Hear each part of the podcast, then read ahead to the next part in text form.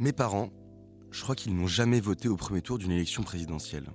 À table le soir, on m'a toujours servi le même discours. Tous pourris, tous des cons, tous les mêmes. Pourtant, moi, ce monde-là, il m'a toujours attiré. On a tous en tête ces images de discours de victoire ou de défaite d'ailleurs un soir d'élection, avec ces foules de militants pleurant de joie ou de tristesse après l'annonce des résultats. Ces militants, ils m'ont toujours fasciné, et en particulier les plus jeunes.